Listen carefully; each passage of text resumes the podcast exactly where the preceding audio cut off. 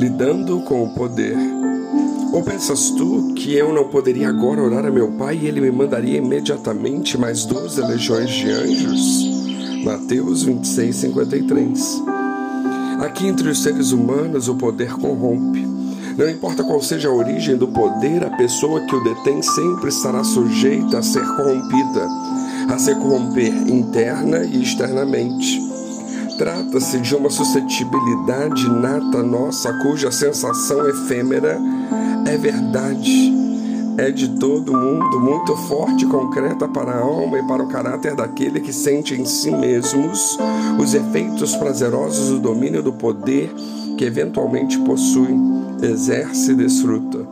Ora, quem tem poder domina, manda, é servido, dita as regras e impõe a sua vontade mas nenhum homem tem poder absoluto, independente dos outros homens, que o apoiem, que o sustentem na situação. Quem tem poder é amado e odiado, às vezes até ao mesmo tempo. E o poder atrelado às mais virtudes é um desastre total, causa muitas desgraças infortúnios, maldades, injustiças, até tristezas.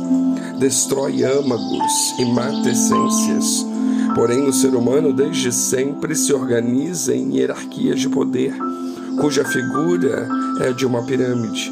Uns poucos privilegiados no topo, que se afunila a partir de uma base de incontáveis miseráveis, e quanto mais alto nessa estrutura, geralmente mais poder se tem. Para cada poderoso existem centenas de milhares de desafortunados.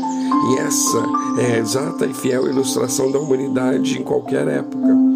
Subdivididos em países, reinos, instituições de todo tipo, corporações, famílias, qualquer espécie de ajuntamentos humanos, tudo de certa forma entrelaçado a mais ou menos homens que dominam e exercem o poder, embora sempre com alguém mais poderoso acima de si mesmo.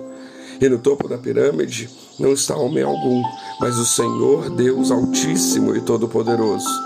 É certo que boa parte dos homens não tem essa consciência, que espelha a verdade, mas isso não muda absolutamente nada na perspectiva de Deus, sempre em seu devido lugar. O Senhor exerce o poder e o domínio sem depender de nada nem de ninguém. Deus é Pai, é soberano, onipotente, onipresente, onisciente. Ele é o Criador, ao qual tudo e todos se submetem. O poder eventual de um homem é o poder exercido temporariamente por uma criatura de Deus. Veja-se só diante de Deus que imensa responsabilidade é o exercício, a detenção pelo homem de qualquer tipo de poder, visto que, por maior que seja, uma ínfima parcela do poder de Deus, ilimitado e sem fim aí desse indivíduo se o exercer com uma fé sem ética, sem moral e sem integridade, que coisa complicada seria decepcionar o próprio Deus. Dito isso, voltemos ao Getsemane, ao verso cujo contexto é a prisão de Jesus. Porém, antes, vamos verificar a extensão do poder de Jesus Cristo. Sim, vale a pena. Jesus é Deus e a prova desse fato está escancarada na Bíblia Sagrada em vários dos seus trechos, mas um em especial é bastante didático nesse sentido. O homem, a criatura, quando se converte a Deus e a Ele se entrega, deve fazê-lo e assim o faz por Jesus. Não há outro meio ou modo. E Jesus nos ensina que quem faz isto se entrega a Deus por Ele, tornando-se morada do Espírito Santo de Deus nessa última referência, nós ficamos sabendo que, convertidos a Deus, passamos a condição de templos do Espírito Santo. Jesus disse que destruiria o templo em três dias e o reergueria. Tal alusão diz respeito à sua morte e ressurreição, como de fato ocorreu. Logo em Jesus habitava o Espírito Santo de Deus, e é aqui que entra o verso lindo e didático sobre o Messias, o enviado de Deus. Aquele que Deus enviou fala as palavras de Deus, pois Deus lhe dá o Espírito sem medida. João 3,34. E o homem, a criatura, depois da sua conversão, tem em si uma medida do Espírito Santo de Deus.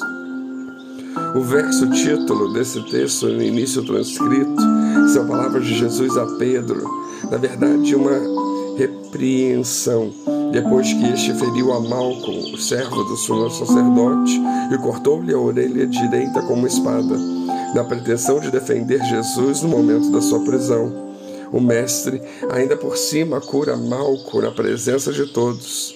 Jesus, com as suas palavras no texto, demonstrou o seu poder, mas não fez uso dele, porque estava cumprindo a sua missão entre nós, o plano de redenção de Deus para a humanidade. Com suas palavras, então, ele deixa claro que não havia poder humano ali, mas permissão e intento de Deus, porque lhe seria fácil e até meio ridículo combater aquela turba se fosse o caso. O Senhor Jesus, portanto, nos ensina que a obediência a Deus é maior do que qualquer poder eventual que se tenha. Qualquer poder deve ser exercido nos limites éticos e morais traçados pelo Senhor, que nos são declarados na palavra de Deus. E o ser humano é sempre limitado. Logo, deve ter respeito e humildade no trato com o poder pois qualquer poder para consigo e lógico para com os demais, que lhe são e estão sujeitos.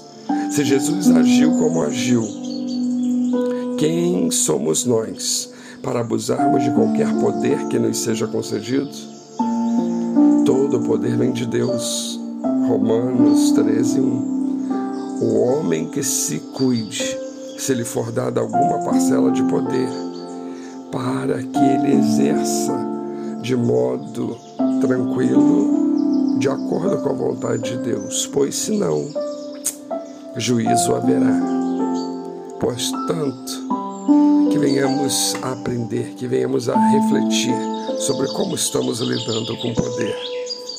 Que Deus nos abençoe.